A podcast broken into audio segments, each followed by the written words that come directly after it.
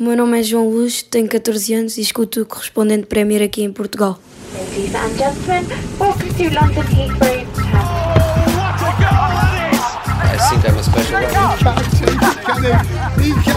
Correspondentes Premier. Com João Castelo Branco e Ulisses Neto. That would be very nice.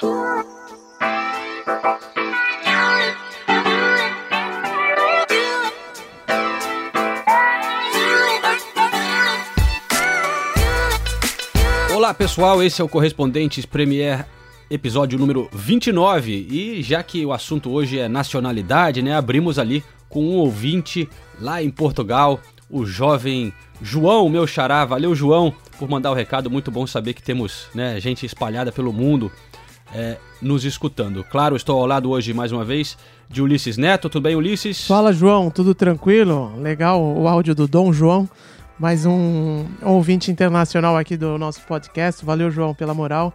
E hoje temos um assunto que é espinhoso, né, João? Até pouco tempo não se reclamava muito disso no Brasil, mas aí ocorreu o caso Diego Costa e a percepção das pessoas a respeito desse assunto mudou para alguns, né? Mudou radicalmente. Vamos falar bastante sobre isso hoje. Alemanha, Azerbaijão, Bulgária, Hungria, Ucrânia, México, Polônia, Japão, Itália, Espanha, Guiné, Bélgica, Holanda, Rússia, Croácia e Catar. O que, que essa lista tem em comum? Todos os países que têm ou tiveram jogadores brasileiros representando essas seleções. Devem ter até mais. Essa foi uma lista rápida que eu levantei por aqui. Não são só brasileiros não. A Eurocopa teve mais de 80 jogadores representando outros países, cerca de 15% do total. Lá na Rússia, por exemplo, temos agora o Guilherme Marinato, goleiro, que é o primeiro estrangeiro a jogar pela Rússia. Brasil é campeão nessa exportação.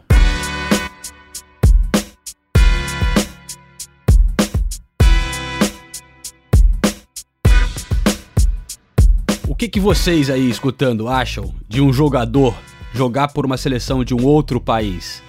No Brasil agora tá virando coisa comum, né? Eu não sei se, eu não sei se a gente aceitaria um estrangeiro jogando por nossa seleção. Mas o fato é que temos brasileiros já há muito tempo espalhados por todos os cantos do mundo, né, representando outras bandeiras. Daqui a pouco a gente fala alguns desses países e alguns dos casos. Mas para discutir esse assunto com a gente, essa questão e casos específicos, temos o Júlio Gomes, que morou na Espanha há muito tempo e, e na época lá do Marco Senna. Temos o Leonardo Bertozzi, que vai falar da Itália, é, que foi eliminado agora, né? Que tem o, o Jorginho, teve o Éder, o, o Thiago Mota também recentemente. É, o Nuno Luiz, nosso amigo lá de Portugal, traz a opinião lá de Lisboa. Eu tive uma longa conversa com Richard Almeida, que joga pela seleção do Azerbaijão. Mas para abrir nós temos um brasileiro que merece parabéns, né? Porque esse conseguiu a classificação para a Copa do Mundo. O Ulisses falou com um brasileiro que deve jogar a Copa pela Suíça, né, Ulisses? É isso mesmo, João. Pouca gente conhece esse jogador, que é o Léo Lacroix, zagueiro, defensor do Saint-Étienne. Ele, na verdade, o pai dele é suíço, a mãe é brasileira. Mas eu vou deixar para o Léo Lacroix, esse brasileiro de dupla nacionalidade, que estava na partida da Suíça contra a Irlanda do Norte, a repescagem que classificou a seleção dele para a Copa do Mundo na Rússia em 2018. A minha história, eu nasci na Suíça, é, como você falou, né? Minha mãe era brasileira, meu pai suíço. Eu tenho duas irmãs da parte da minha mãe e meu pai depois casou de novo e, e eu tenho dois irmãos.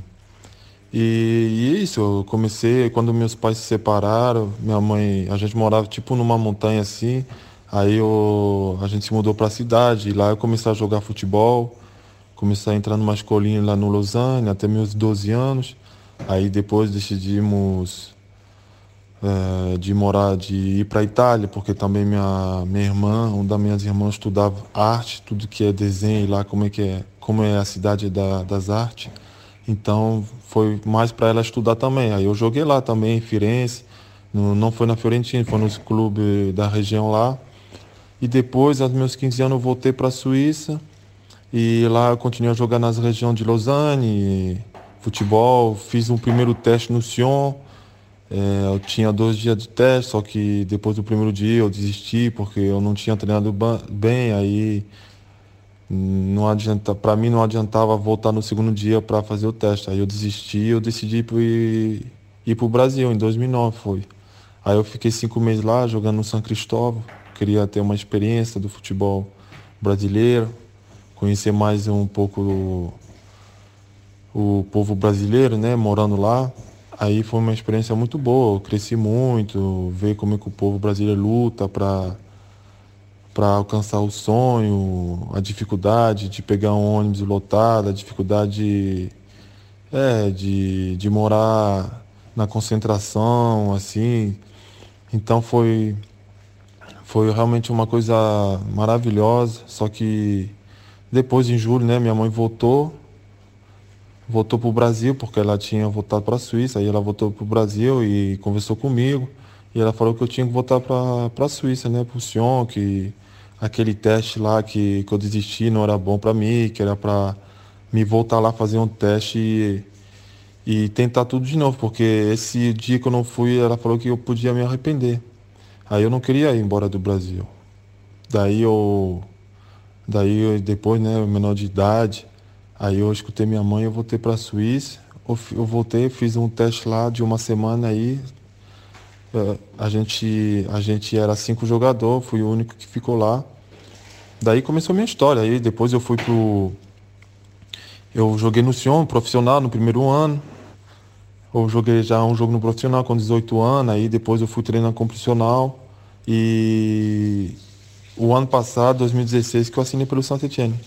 É, então como dá pra gente perceber, o caso do Léo Lacroix é bem diferente do de outros brasileiros que defenderam seleções ao redor do mundo, como o Diego Costa, o Marco Senna, o Deco, né, que nasceram no Brasil, por mais que, no caso do Diego Costa, se formou até de, da, no, do lado futebolístico lá na Espanha, mas é, é brasileiro, tá sempre lá em Sergipe e tudo mais.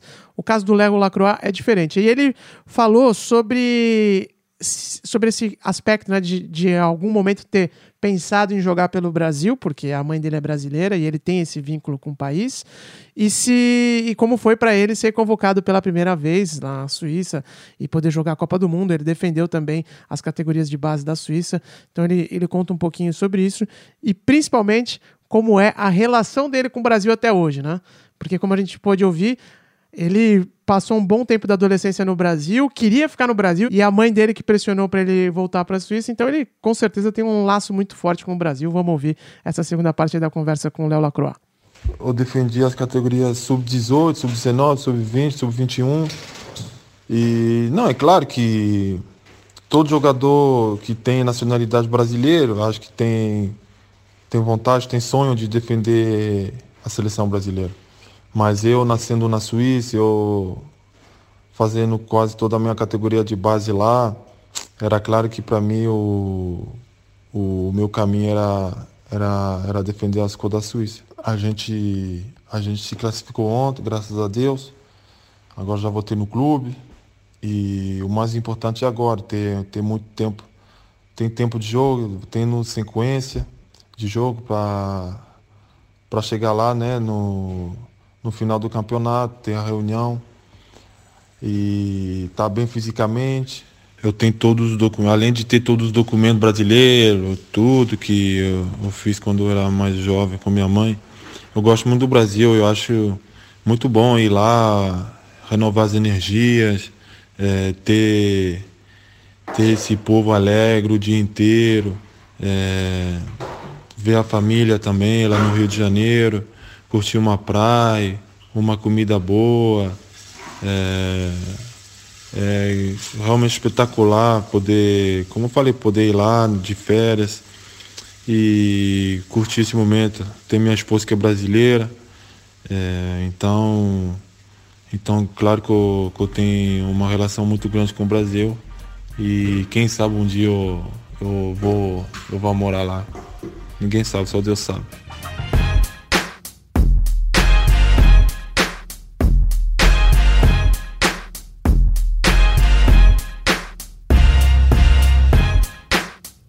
Bom, legal aí escutar a história do Léo. Boa sorte para ele com essa jornada lá na Suíça. E o que é interessante, Ulisses, é que né, vários jogadores que acabam jogando por outras seleções, a grande parte, é que eles sentem que não vão conseguir jogar pelo Brasil, né? Ah, eu diria a maioria. Mas claro, tem o caso do Diego Costa, né? Que é, chegou tão perto da seleção brasileira e acabou é, decidindo a Espanha. Mas como muitos né, desses jovens, o sonho do Diego era jogar pelo Brasil. E eu lembrei aqui, eu tenho um trecho de uma conversa que eu tive com ele em 2013. Vamos escutar primeiro o Diego falando em 2013 e depois uma conversa mais recente com ele. Não passava por minha cabeça nem a seleção brasileira num momento assim, foi uma coisa muito rápida, porque eu acho que é um momento especial na minha carreira, um melhor momento, tô, tô bem, o time tá bem, não sou eu. Acho que isso também conta muito para você poder ser convocado. Tava tranquilo, tava trabalhando, foi uma surpresa muito agradável. Pode ser a primeira e única, ninguém se sabe, mas pode ser a primeira de muitos. E se Deus abençoar e for de ser, continuar na seleção bem, senão acho que é um sonho realizado, acho que é todo sonho de qualquer jogador de futebol é chegar na seleção do seu país e ainda mais na seleção do Brasil, que é a seleção a melhor do mundo, acho que isso aí é muito gratificante.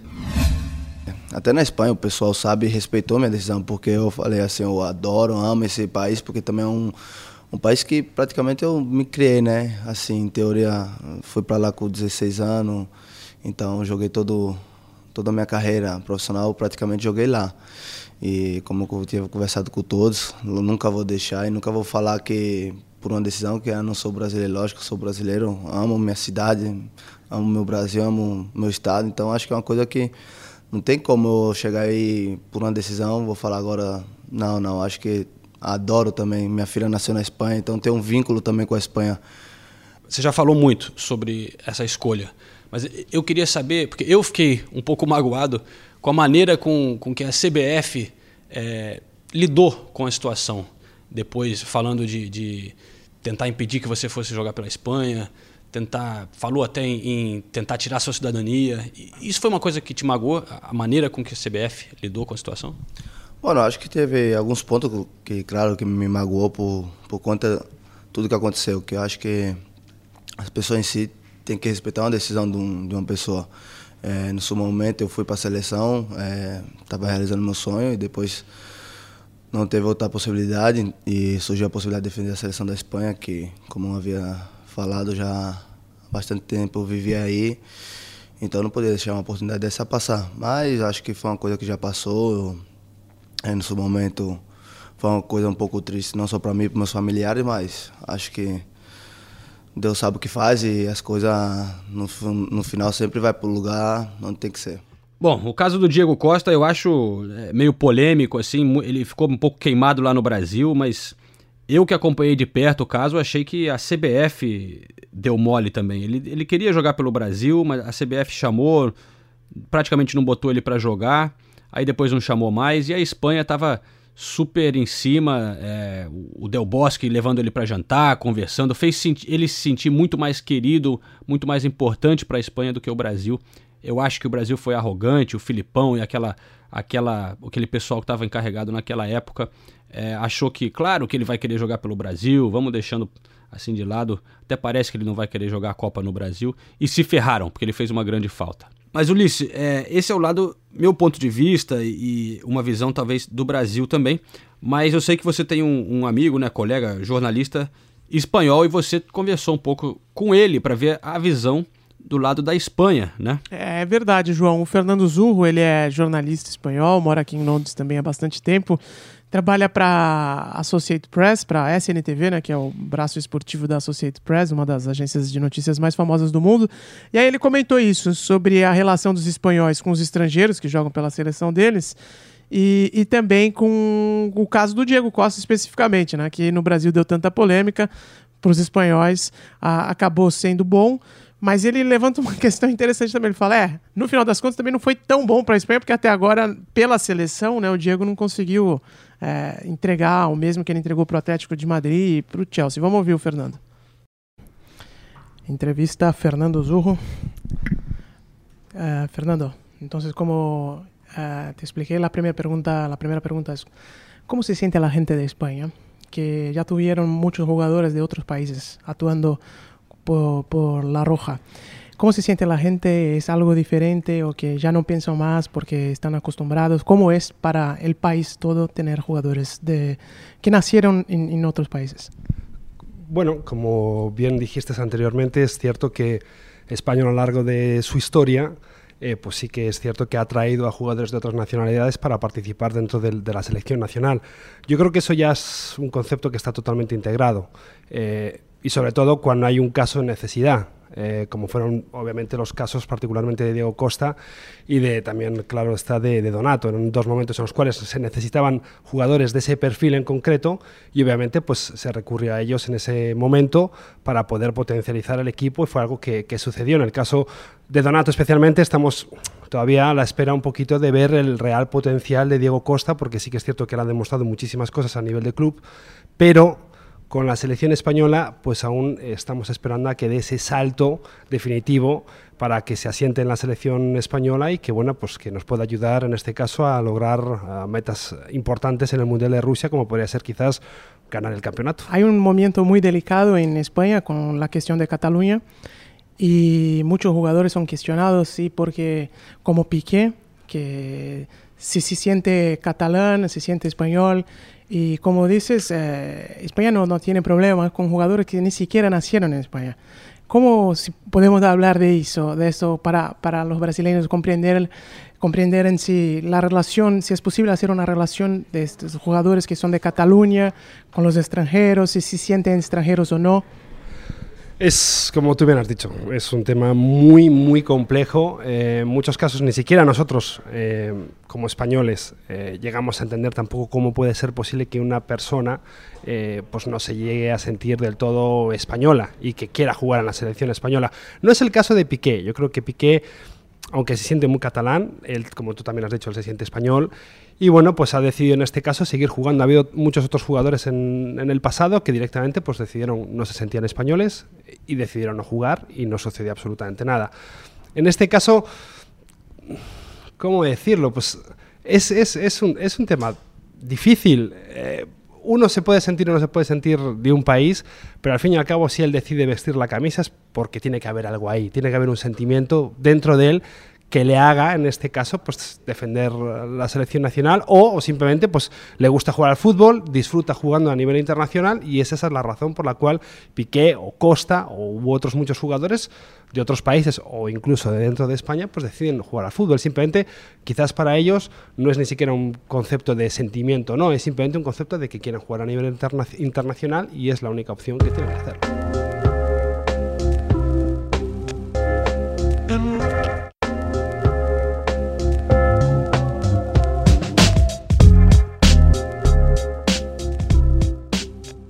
A história né, de brasileiros é, jogando pela Espanha já vem de mais longe, na verdade, né? O, o, Diego Costa não é o primeiro caso. Eu lembro do Donato, eu lembro principalmente do Marco Senna. E por causa disso eu lembrei de um amigo meu que agora está lá no Brasil, Júlio Gomes, que é, escreve uma coluna muito legal no site do UOL, que viveu lá nessa época é, na Espanha. Então vamos botar o Júlio nessa roda aqui para entrar no assunto de Espanha. Grande João Castelo Branco, é sempre um prazer, um grande abraço para você, para todo mundo que está ouvindo, participando do podcast. Olha, a, a, a, chegada do Marco Senna à seleção espanhola foi muito natural, foi muito é, normal, sem grandes polêmicas, né? A gente tem que lembrar também que a Espanha é um país que tem algumas características é, é, diferentes das, das nossas, né? Nós que, que, que somos brasileiros, é, somos brasileiros antes de sermos, sei lá, paulistas ou cariocas ou do bairro. É, e na Espanha é justamente o contrário, né? O, o, a, antes de você, na, na, imprensa espanhola mesmo e na própria conversa entre pessoas, é, colocar de onde é o jogador é quase uma obrigação. Então, o, o o Iniesta, que é de tal lugar de Castilha-La Mancha, o catalão fulano, o basco fulano, é, enfim, a, a, cidade, não é nem o estado, a cidade onde a, a, o atleta nasceu é sempre citada, né? Ele é da sua cidade, da sua região, do seu bairro, antes de ser da Espanha. Né? Essa é uma característica da Espanha, né? não só em relação ao esporte. Então, a seleção espanhola já é um, entre aspas, catado de jogadores de diversas localidades, né? Já é uma seleção formada pelo andaluz não sei quem, pelo basco não sei quem, pelo catalão não sei quem, e pelo brasileiro Marco Senna. É, o, o fato da Espanha ter essa característica facilitou demais a, a história do Marco Senna na seleção espanhola. Né? Nunca houve um problema por ele ser brasileiro. Se ele fosse brasileiro, ou polonês, ou colombiano, ou tanto faz. É, ele é tão, entre aspas, estrangeiro quanto qualquer um na seleção espanhola. Isso é, é, facilitou demais a, a, presença dele.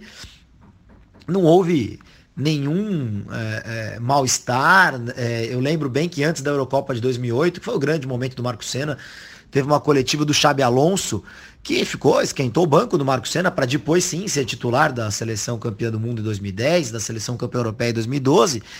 E eu perguntei sobre, sobre isso pro Xabi Alonso. E a resposta foi super padrão. Inclusive, o Xabi Alonso também é um cara muito especial, mas é, é, em nenhum momento houve qualquer tipo de polêmica em relação ao Marco Senna ser um estrangeiro na seleção espanhola. E lógico, tudo ficou muito facilitado pelo grande futebol que ele mostrou. Né? Na minha opinião, ele foi o, o melhor jogador, o grande facilitador para aquela seleção espanhola de 2008 que ganhou a Eurocopa, ter tantos jogadores de meio e de frente, ganhar o campeonato e quebrar um bloqueio mental, né? Que depois é, fez com que a Espanha ganhasse a, essa quebra do bloqueio, fez com que a Espanha ganhasse também a Copa, outra Eurocopa e se tornasse uma seleção vencedora, uma seleção que acreditasse nas suas possibilidades de vitória, né? E não fosse aquela seleção derrotada previamente, que era o caso antes com as outras seleções espanholas. Então, é, mais ou menos por aí. É, na Espanha especificamente, o Marco Senna não teve nenhum problema em relação a isso, não teve nenhum tipo de preconceito, nenhum, nada, nada, nada, nada, nada. Foi super natural é, e acabou sendo uma história de sucesso. Né? O Brasil, e até hoje, né, a gente tem brasileiro na seleção espanhola, que é o Thiago, filho do Mazinho. Pô, legal, valeu então, Júlio. Interessante saber que não teve muita polêmica nesse caso do, do Marco Senna, né?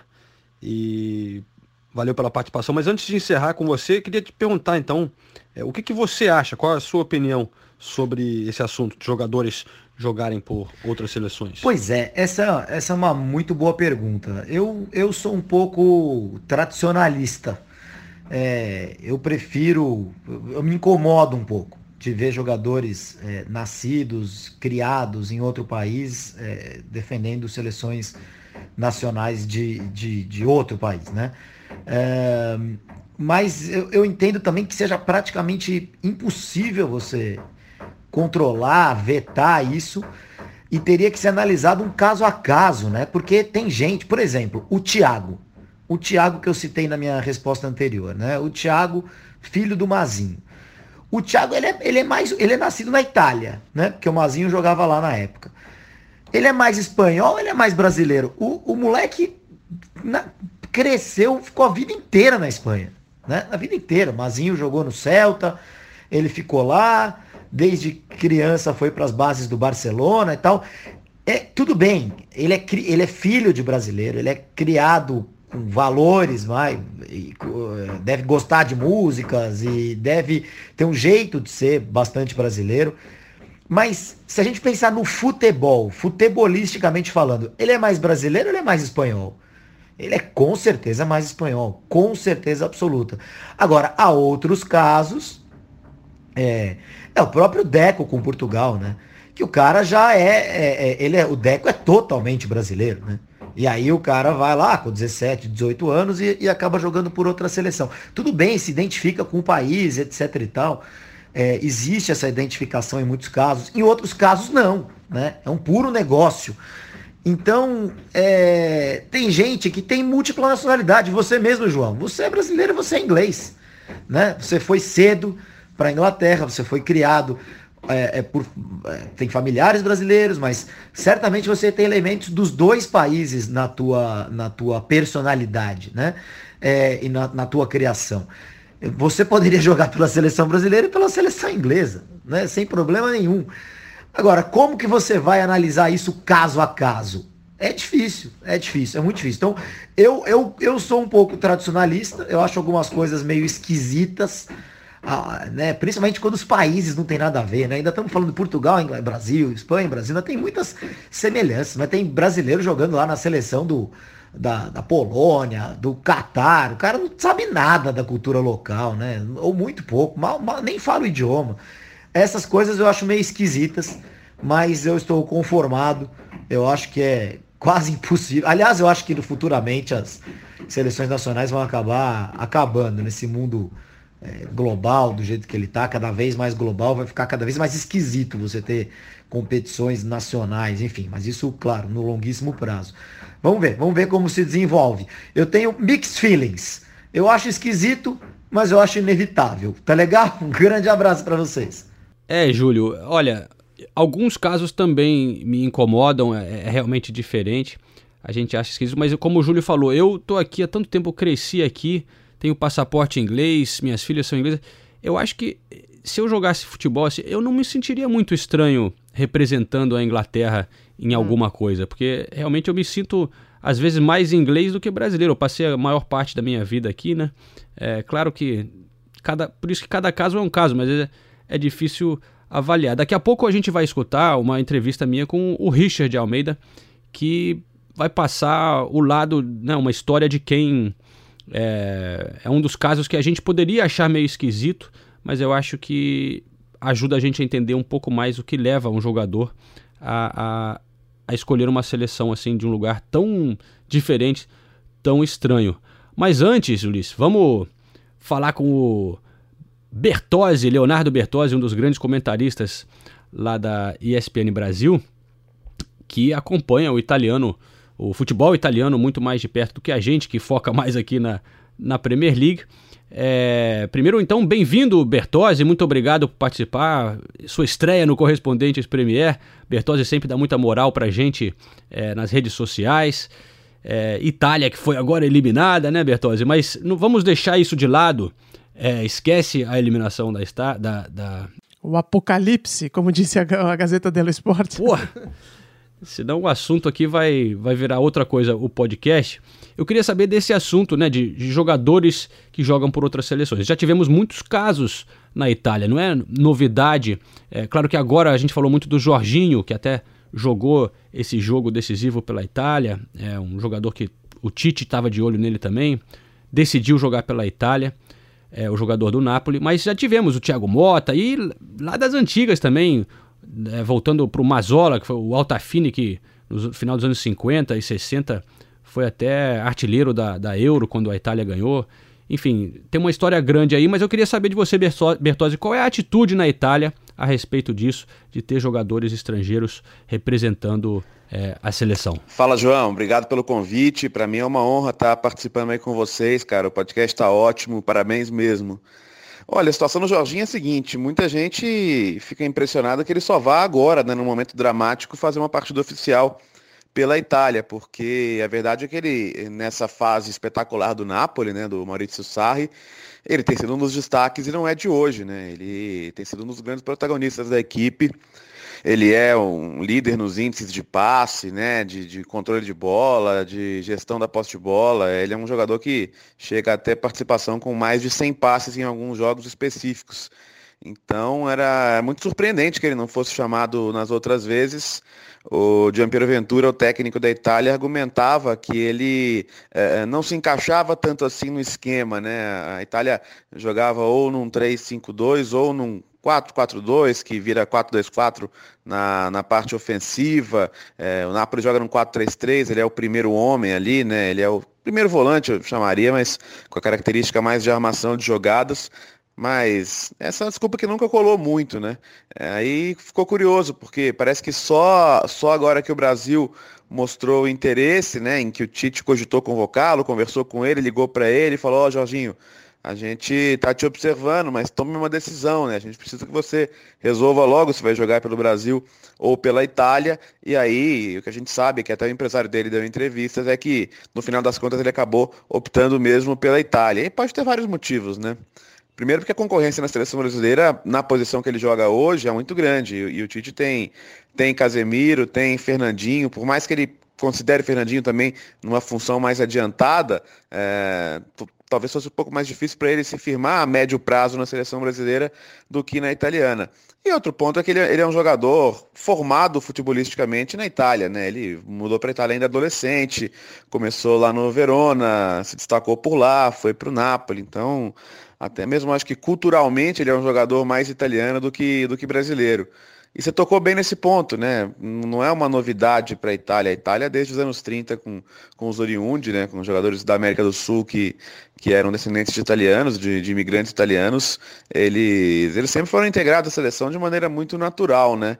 Na Itália, existe hoje, como em toda a Europa, uma questão forte aí sobre imigração, né? E muita discussão a respeito disso, mas isso nunca, nunca encaixou com os oriundi, né? Que são os, os caras do do ius sanguine, né? Ou seja, são italianos por direito de sangue. Então, esses caras não são muito contestados, na verdade. Os que, os que são naturalizados por, por residência, talvez se conteste um pouco mais. Aconteceu com o Amauri, por exemplo, que jogou rapidamente pela seleção e não, não se fixou também por lá. Mas os oriundos são, são integrados naturalmente, assim, não há muita discussão em relação a isso, não. Ah, em 2006, por exemplo, o Camoranese fez parte da seleção italiana que foi campeã do mundo e, e já é uma coisa natural por lá. Então não há muita surpresa em relação a isso. O Jorginho nem precisou se naturalizar, né? Ele já, ele já era um desses casos que, que já, já foi para lá, inclusive ajudado por ter o passaporte desde o começo. É, Ulisses, é difícil mesmo, né? Esse conceito de nacionalidade é uma coisa muito difícil de, de alinhar, né? E, e quantificar é. o, que, o quanto o cara está integrado no país, definir a ligação com o país, como que você bota uma linha nisso, né? Fica uma, uma coisa muito difícil você para criar uma regra, né? É, e porque tem, às vezes até a gente tenta simplificar a coisa, né? Mas a gente não pode esquecer que há mais mistérios entre o céu e a terra do que a vã filosofia dos homens possa imaginar.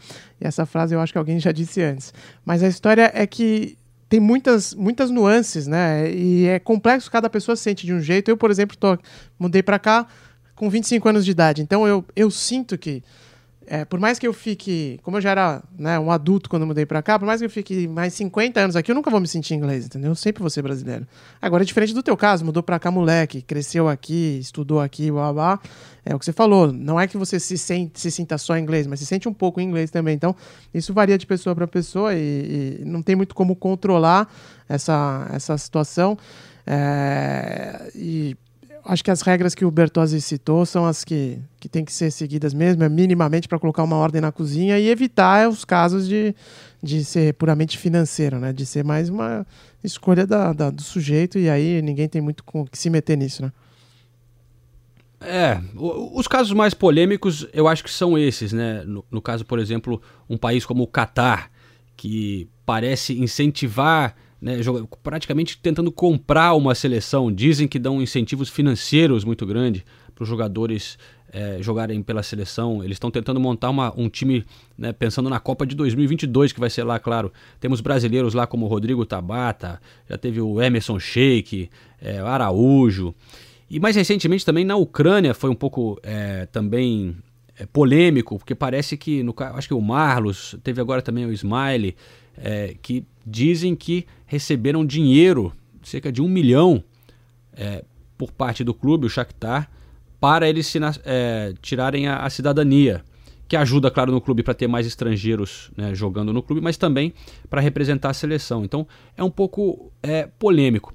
Mas olha só, como eu chamei antes, é, tem o, o Richard, que joga pelo Karabakh, lá em Baku, no Azerbaijão. E ele é um cara que para quem, para os críticos, né, poderia incomodar talvez, porque você olha assim e fala, pô, o cara joga no Azerbaijão, isso aí deve ser coisa financeira, deve ser, é, não é que ele tá cresceu lá e, e tá totalmente é, parte da cultura do país, só que as aparências enganam, né? Vamos, vamos escutar a história do Richard e aí depois, né? É, eu acho que fica muito mais difícil criticar é, depois que a gente escuta dele. Sou de São Paulo, no Grajaú, nasci no, no Grajaú. Grajaú? É. Na minha infância, sabe, tô, igual todos os atletas sonham assim, né? No começo você sabe que nunca é fácil, como a gente não, não nascemos com, com uma condição financeira muito boa, mas eu tenho uma família, o meu pai, o meu, meus finados avós sempre me ajudou com a minha mãe. E aí teve um. Começou, foi um engraçado, porque teve aquela competição Compre Bem Barateiro, não sei se acho que você já ouviu falar. Lembra na época do Pão de Açúcar, quando, quando eles fizeram aquela promoção para ver inaugurar, para ter o Pão de Açúcar. E de, aí meu pai nesse dia eu tava de castigo, meu pai me deixou de castigo. Eu lembro até hoje, foi muito engraçado, mas meu pai foi na avenida e eu saí escondido dele. Eu desci na rua para me se inscrever, para me fazer esse teste, que eu dou de cara com quem? Com meu pai. Nossa. Aí, aí começou ali, eu falei com ele que eu queria tentar. Aí depois desse dia ele me levou para fazer a inscrição. Aí começou a dar tudo certo. Eu passei na peneira de 72 mil pessoas, fiquei de 72 mil jogadores na época que eles escolheram. Com quantos anos você tinha nessa época? Ah, eu tinha uns, uns 10, 11 anos. Ah. E aí eu consegui entrar no Pão de Açúcar. Aí comecei, fiquei dois anos e meio no Pão de Açúcar. E depois eu tive uma lesão no joelho, tendinite. E aí eu perdi minha posição pro menino 90, como eu sou 8-9. Fui pro fazer o teste no Palmeiras, eu passei no Palmeiras e na Portuguesa. Nas, na mesma semana eu fiz o teste, tanto no Palmeiras quanto na Portuguesa. E nos dois eu passei. Acabei ficando oito meses na, no Palmeiras, aí depois eu saí de lá também, porque teve aquela época, eles fizeram ainda até, tive uma virada de mês que mandaram todo mundo da base embora. Em 2007, fiquei cinco anos no Santo André, lá na categoria de base, depois eles fizeram uma parceria com Palestra São Bernardo na época, aí emprestaram nós para nós disputar a quarta divisão do Paulista. Aí depois dessa quarta divisão eu subi profissional com o Sérgio Soares, fiquei treinando profissional. Primeiro jogo como profissional contra o Rio Claro, fui expulso com 15 segundos. Cara. A bola saiu. Aí eu fui expulso. Aí eu falei, pronto, minha carreira a partir de hoje já era. Não tem mais, não vou jogar mais bola. Aí eu não joguei nunca mais, só fui jogar na Série B só. Que azar, hein, cara? Mas é a minha felicidade que tinha o, o nosso presidente na época, o seu Ronan, tinha uma parceria com o Gil Vicente de Portugal. Uhum. E aí tava o treinador de Portugal aqui, do Gil Vicente, assistindo nossos jogos e com o presidente. Aí eles gostaram de mim, gostaram do Kaysara hoje, que tá no Başakşehir da Turquia também, que teve uma história muito linda também com o Luda Goreste. E aí foi eu, ele, o Ramazotti, mais três jogadores que iam para teste. Nós já foi contratado. Aí acabou que nós ficou, eu fiquei lá dois anos. E aí depois chegou a oferta do, do Karabakh e eu vim para cá. Financeiramente eu olhei e falei, oxe, eu falei, não, eu vou. Aí meu pai não queria deixar eu ir, porque não tem bomba, tem bomba. Eu falei, pai, eu vou, quero ver, vamos. Se a gente não, não, não tentar, nós temos que tentar para saber como é que é. É. Aí foi a melhor opção que eu pude tomar na minha vida, foi ter vindo para cá. É um país maravilhoso. Pô, é só, ver, é só as pessoas vindo aqui para conhecer mesmo o Azerbaijão. É, dá para você ver pela Fórmula 1 também, né? A Fórmula 1, se você assistir, você vê que ali é o centro, ali, ali eu moro ali do lado ali, onde que é a Fórmula tem, 1. tem então, aí, né? é o estilo de Dubai, muitos prédios, sabe? É, é incrível. A- a- as pessoas daqui são sensacional. Mas É aí que eu já Quando você tomou a decisão, você não sabia nada sobre o país, sobre o time? nada, nada. Meu pai entrou no Google e falou que tinha guerra lá. Eu falei, pai, que guerra, pai? Vamos embora, eu vou embora. Agora tá tranquilo, porque acho que a Rússia tá por trás também, sabe? E você sabe que ninguém vai querer ter querer uma guerra com a Rússia, né? Você sabe que é complicado.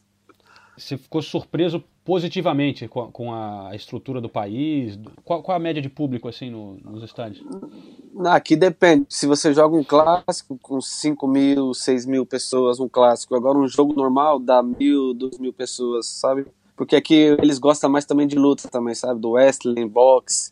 Eles gostam também, eles são muito fanáticos por isso também. Não era o que você esperava?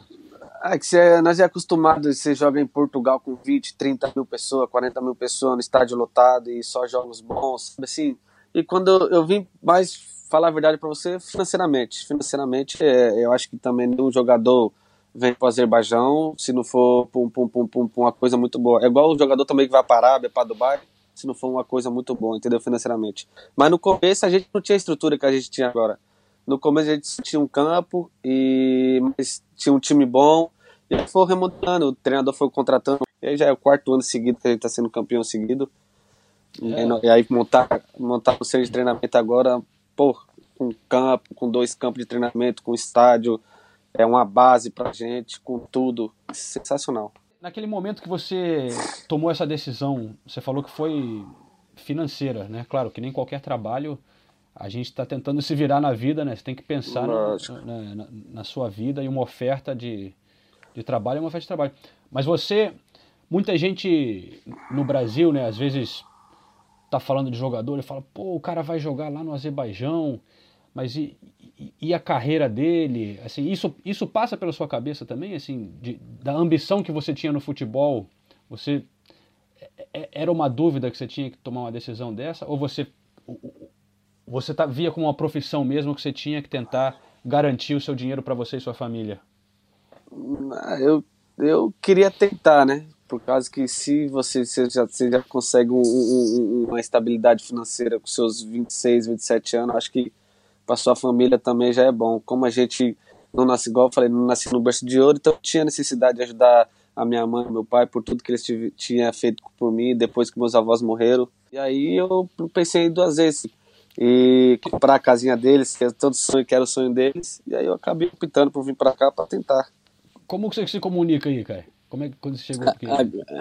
Portugal tava fácil, né? Mas e, e, aí, como é que é o negócio? Rapaz, e esse tal, ainda bem que esse, já existia esse tal de Google Tradutor aí, Translate aí. E no começo eu não sabia falar inglês. Eita, era, era difícil, era difícil. Mas era engraçado. I, I don't understand you, my friend. Eu só sabia essa palavra. aí eu no Google e nós conversávamos. Então, o clube não tinha um, um tradutor, um intérprete que fala português, nada disso? Na, na época, não. As pessoas pensam que futebol é fácil, né? Que a gente passa só coisas boas, né? Mas no começo nunca é fácil. E você foi sozinho para ir ou você foi com alguém? Não, eu fui sozinho. Sozinho. E em termos do futebol aí, assim, vocês foram campeões, né? Você falou várias vezes, mas essa classificação para Champions, é, imagino para você deve ter sido um grande momento, né? De, de poder pô, jogar na Itália, aqui em Londres, que foi onde eu, eu, eu te conheci. É, esse foi o auge assim da, da, da sua carreira, você diria? Ah, é, todo jogador sonha jogar na Champions League, né? Então, para mim, foi dois momentos marcantes. O primeiro foi contra, com a gente passamos primeiro ano a gente na Europa League, também que foi um ano marcante, que eu nunca esperava também uma competição como a Europa League, e foi um feito inédito também para o Azerbaijão.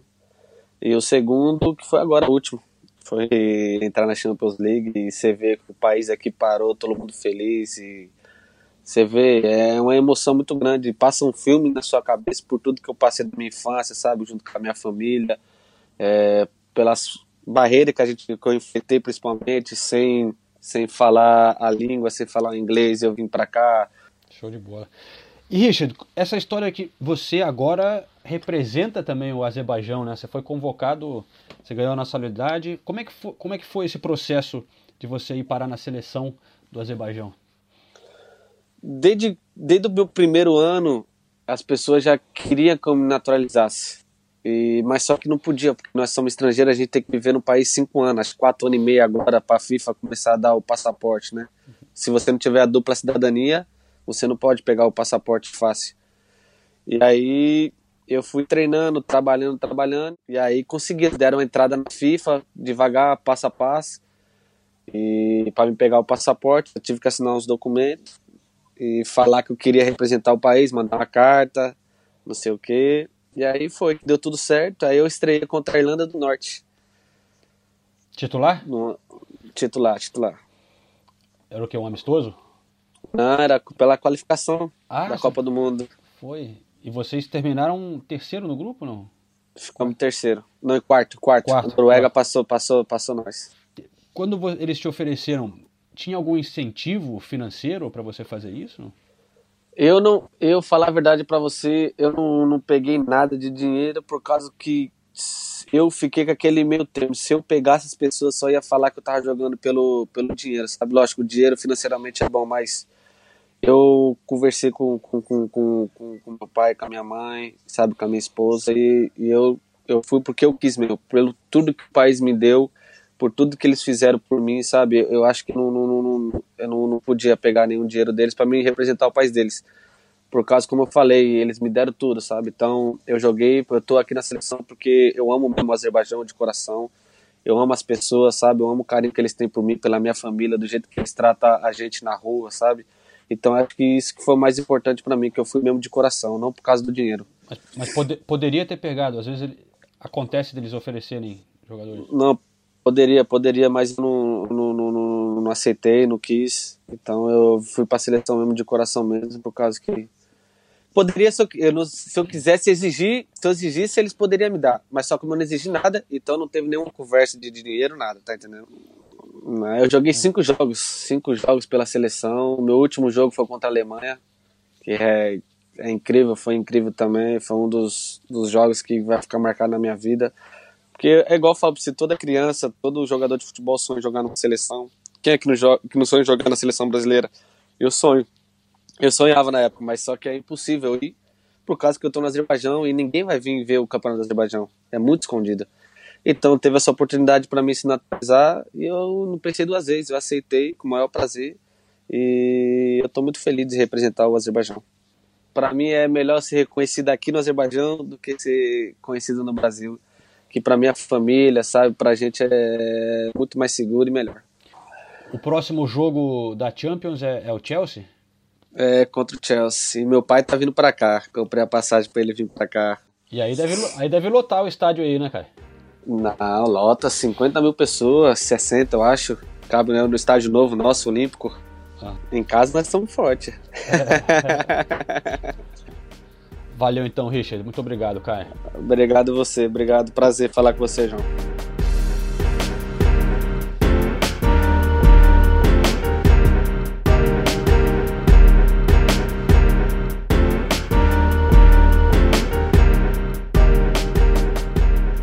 Bom, valeu, Richard. É, e é o que eu tava dizendo. Para mim, você pode ter uma, sei lá, uma certa opinião, mas é, é, o que a gente tem falado durante o podcast. Cada caso é um caso, né, cara? Quando você conversa cara a cara com o cara, você vê que não, não tem nada de mercenário, nada. O cara tá cuidando da vida dele e tem uma forte ligação com o país.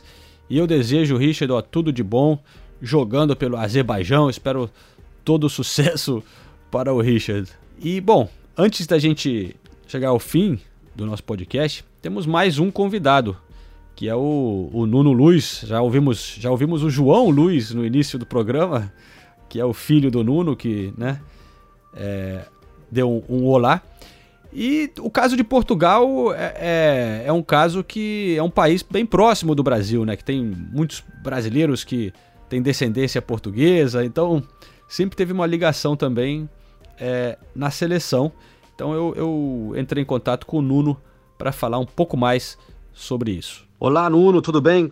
Obrigado por participar mais uma vez aqui do nosso podcast. Sempre legal falar com você e também muito legal, né, saber que seu filho, né, é um, é um ouvinte nosso, faz a gente ficar bem contente ter pessoal aí em Portugal também acompanhando correspondentes Premier e ainda mais, né, ainda mais tão jovem também. O prazer é meu estar aqui mais uma vez. É, eu, de facto, sou um ouvinte desde a da primeira hora e sempre aprendo uh, ouvindo este, este podcast. Eu comecei a ouvir e o meu filho foi ouvindo. Ele, ele adora a Premier League e é um adepto do Manchester United e, e do José Mourinho. E, e agora, obviamente, já somos dois lá em casa sempre a ouvir o, o, vosso, o vosso podcast. Então, no, nosso assunto né, são os brasileiros que jogam por outras seleções, né? Temos casos no mundo inteiro, mas Portugal é um dos, dos principais é, países né, que abraçou assim jogadores brasileiros. É, eu queria saber com você, né? A gente já teve o Deco, o Pepe, né? O Liedson, talvez os mais conhecidos assim, né? É, conferir com você quem foi o primeiro né, brasileiro que jogou por Portugal e pegando esses exemplos do, dos primeiros, assim, esses que eu citei, é, como é que foi, né, no início, a reação dos portugueses, da torcida, dos jogadores e da imprensa é, por ter jogadores brasileiros representando a seleção de Portugal, Nuno?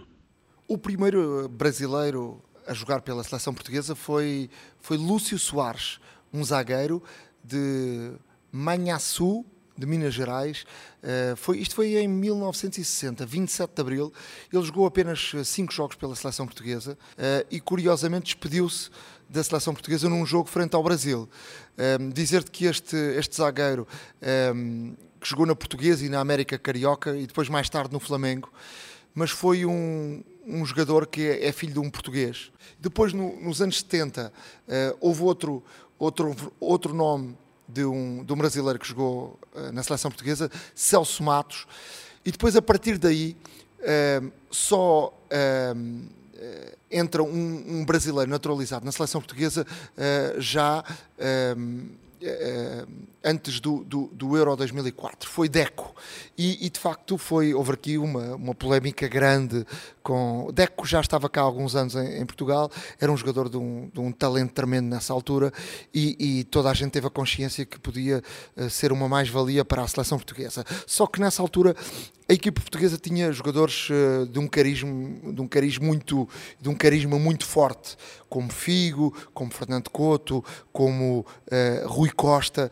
E houve de facto uh, alguma polémica uh, porque havia jogadores que não queriam que Deco jogasse na seleção portuguesa. Só que o selecionador era Luís Filipe Scolari, sabia que Deco iria trazer uh, uma mais-valia e como Deco já estava completamente enraizado em Portugal e já era cidadão português, Luís Filipe Scolari não teve dúvidas e a Federação Portuguesa de Futebol não teve dúvidas em colocar Deco Uh, no, na lista de convocados, mas houve de facto uh, uh, internamente muita polémica com Figo e sobretudo com, com Rui Costa que não queriam que, que, que Deco jogasse na seleção portuguesa, até porque Rui Costa jogava mais ou menos na posição de Deco e ao fim e ao cabo Rui Costa acabou por abandonar a seleção portuguesa após o Euro 2004, já não jogando a Copa do Mundo de, de 2006, que foi uma Copa do Mundo onde uh, Rui Costa podia ter jogado perfeitamente porque estava em boas condições. A partir daí uh, deixou de haver uh, polémica. Entrou Pepe, passou a entrar Lietzen na seleção portuguesa de, de futebol, fez a Copa do Mundo de 2010 e acabou por jogar também contra Uh, contra o Brasil uh, nesse, nessa, nessa Copa do Mundo da, da África do Sul. E, e, e, de facto a partir daí não houve grande polémica.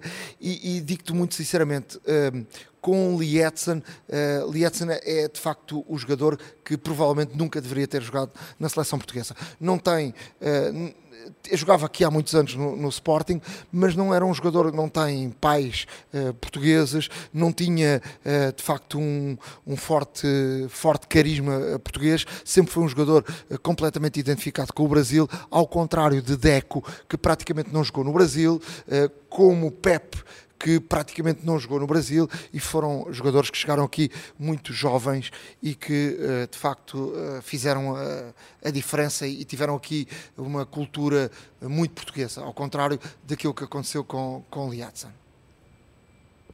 E hoje, hein, Nuno, como é que é a atitude? Assim, mudou um pouco? Eu imagino que já estão acostumados né, a ter brasileiros na seleção e, e, e também porque os brasileiros que a gente se puder até chamar de brasileiros que estão aí agora, que né, tem o Rony Lopes, que foi do Manchester City, é, agora está é, tá no Mônaco, e o Bruno Alves, eles são brasileiros, mas também são meio portugueses, né? São caras que foram muito jovens para Portugal, né? Passaram boa parte da vida por aí. E então isso também já é um pouco diferente, né? Eles já são tratados talvez mais como portugueses. Hoje, de facto, já não há polémica nenhuma. O Pepe é, é mais português que, que, que, brasileiro e a história também vem confirmar isso. O Lietzen acabou por regressar ao Brasil e, na história da seleção portuguesa, não fez uh, nada. Depois há, há, há, esses dois jogadores que têm. Uh, que são uh, jogadores com ascendência brasileira, mas que são portugueses. Ou seja, Bruno Alves é mesmo português, porque nasceu em Portugal. Ele é, é filho de Washington, que foi um, um zagueiro que, que para, para o, o, o, a Liga Portuguesa em, nos anos 80, que foi, era um zagueiro que, que dava muita porrada, era um, um zagueiro uh, muito forte, e, e, depois, ao jogar aqui em, em Portugal, acabou por, por ter um filho em Portugal, o Bruno Alves, que acabou por nascer aqui e. Uh, e sempre viveu em Portugal, tendo, obviamente, a família brasileira, o tio, o Geraldo, que foi um, um jogador uh, que fez história no, no, Flamengo. De resto, o Bruno Alves não tem sotaque nenhum uh, brasileiro uh, e por isso é, é de facto um, um, jogador um bocadinho, com, um bocadinho diferente dos outros. Ou seja, ele nasceu em Portugal e é cidadão português, mas obviamente tem essa, essa forte ligação ao Brasil, porque toda a família é, é brasileira. Quanto ao Rony Lopes, ele é filho de pai brasileiro e mãe portuguesa. Uh, ele nasceu em, Belém em 1985 e quando tinha 4 anos de idade veio para Portugal. Não se chama Rony, chama-se Marcos, eh, Marcos Lopes, mas como uh, sempre teve essa marca de Brasil e como tinha, uh, tecnicamente era muito forte, chamaram-lhe o Rony de Ronaldo, Ronaldo o, o fenómeno, uh, porque de facto ele, ele tem ele é, é tecnicamente muito bom. Depois foi, foi, um jogador que começou a jogar no Benfica, a evidenciar grandes qualidades e acabou por, por sair para o, para o City com 16 anos. E, e, e de facto eu, eu diria que o Rony Lopes será sem dúvida um, um, dos maiores talentos no futuro do, do futebol português e é bem provável que possa estar na lista de convocados para o Mundial da Rússia e ser uma das surpresas, um jovem surpresa eh, nessa lista de convocados. Para fechar, Nuno, o que, que, o que, que você acha pessoalmente? O que, que, qual é a sua assim sensação de ter uns brasileiros jogando em Portugal? Você acha que isso tudo bem ou você acha que não não devia acontecer, que tem que ser português mesmo? Você que né, acompanhou de perto vários desses brasileiros jogando por aí, como você acha que afeta a seleção portuguesa? Há aqui um dado histórico que tem que ser uh, falado: é que há uma relação fortíssima uh, entre Portugal e Brasil. Nós somos praticamente como irmãos. há muitos portugueses e brasileiros a viverem em cada um dos países e, nós sentimos que estamos em casa.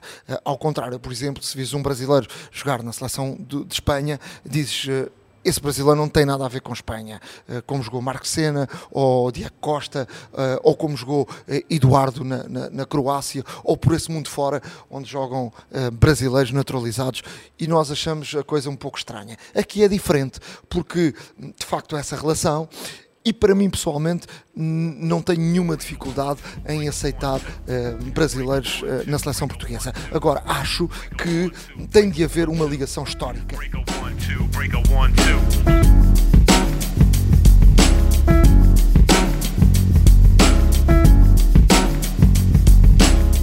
Cara, eu acho que é isso, né, João? O que dá para tirar dessa história toda é a seguinte: não dá pra gente usar a nossa régua para medir todo mundo, né? É, as situações elas são bem mais complexas do que a gente imagina e é o que você falou um pouco mais cedo. As, quando você começa a ouvir as histórias, conversar com as pessoas, dá para entender o lado de todo mundo. Até o lado do Diego Costa eu entendo, viu, cara? Porque, e quando eu coloco esse até é por causa disso, né? A gente começou colocando ele falando que queria jogar pela seleção brasileira, mas em 2013, né? Mas aí depois ele vai e, e, conversa com, com o treinador. A Espanha dá tudo que. dá toda a moral para ele. O Del Bosque, um dos grandes ídolos do futebol mundial, diz que quer o cara, ele a, faz um acordo de palavra ali com eles, como é que ele vai voltar atrás, né? Então, eu acho que é um caso que exemplifica bem isso daí, que não dá pra gente ficar julgando os outros e dá para todo mundo ser feliz da sua maneira, né, João? É, e ele teve muita identificação com a Espanha. Ele jogou a maior parte da carreira dele lá. É um país que ele se sente em casa realmente. Então é, é, é difícil. Como o Nuno disse, é, cada um tem um sentimento sobre algumas coisas. O, o Nuno meio que diz que, não, que o Deco seria ok, mas talvez o Liedson não tão ok. Mas é, é muito difícil, é. né? É, mas o fato é que Portugal é, são, são tantos casos diferentes, né? E para a FIFA deve ser uma coisa complicada lidar e analisar os casos, que eu acho que a FIFA realmente olha cada é, caso. Não dá para ter um, criou essa regra. um padrão, né? É. Mas eu acho que sim, realmente é uma sensação diferente quando tem Portugal, que pega gente de, e a França também faz muito isso, pegam jogadores de ex-colônias, uhum. né? Portugal tem o Brasil, Cabo Verde, Angola. A França é o Senegal, a Argélia, né? Como o Zidane, o Marrez. Tem descendências de, de países africanos ou nasceram lá. Só que falam o idioma, tem uma conexão cultural. Fica muito mais fácil você aceitar isso, né? Assim, mas não quer dizer que os outros casos não têm mérito, é, né? A única coisa é, que a, gente... a única coisa que eu acho que é importante a gente né, guardar e aí eu tô falando pelo lado de, da, dos europeus, é que ah, existe um sentimento anti-migratório crescente na, na, na, na Europa, né? A gente vê a extrema-direita cada vez mais com esse discurso uh, xenófobo ganhando força. E aí entra numa parada meio contraditória, porque se você for olhar a seleção uh, alemã, por exemplo, campeã do mundo, quantos imigrantes tem ali? Filhos de imigrantes, né? Da Turquia, é, bah, da África, né? De vários outros países. A mesma coisa na França. Já teve brasileiros Até também, brasileiro né? também O teve o Curani, o Cacau. Cacau. é. Então, aí nessa hora pode, né? Ah, Na França é a mesma coisa, né? Os, os, os, os, os- os- ah, os cidadãos das ex-colônias são tratados como cidadãos de segunda classe.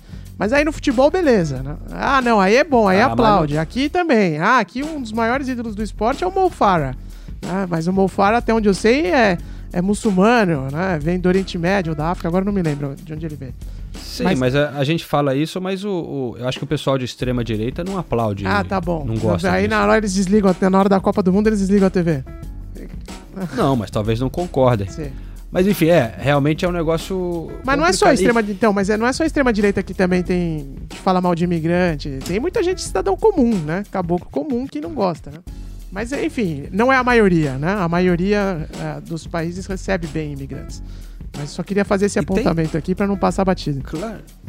Tem, tem um outro caso na Europa também, só para fechar, que é o caso que você falou de, de refugiados e imigração, que, por exemplo, no caso da Albânia e da Sérvia, né, é, muitos foram pessoas refugiadas, né, que tiveram que sair do país, ou os Exato, pais né? foram forçados para sair do país e hoje estão voltando para representar o país das origens, né, dos seus pais e tal. Então, são tantos casos diferentes. né? Tem o- os irmãos Chaka, né? O Chaka que joga no Arsenal, ele representa a Suíça, o irmão dele joga pela Albânia. É, como os Boateng É, também. E os né? dois têm total identificação com, com ambos países. Então, é isso aí. Não, não chegamos a uma conclusão.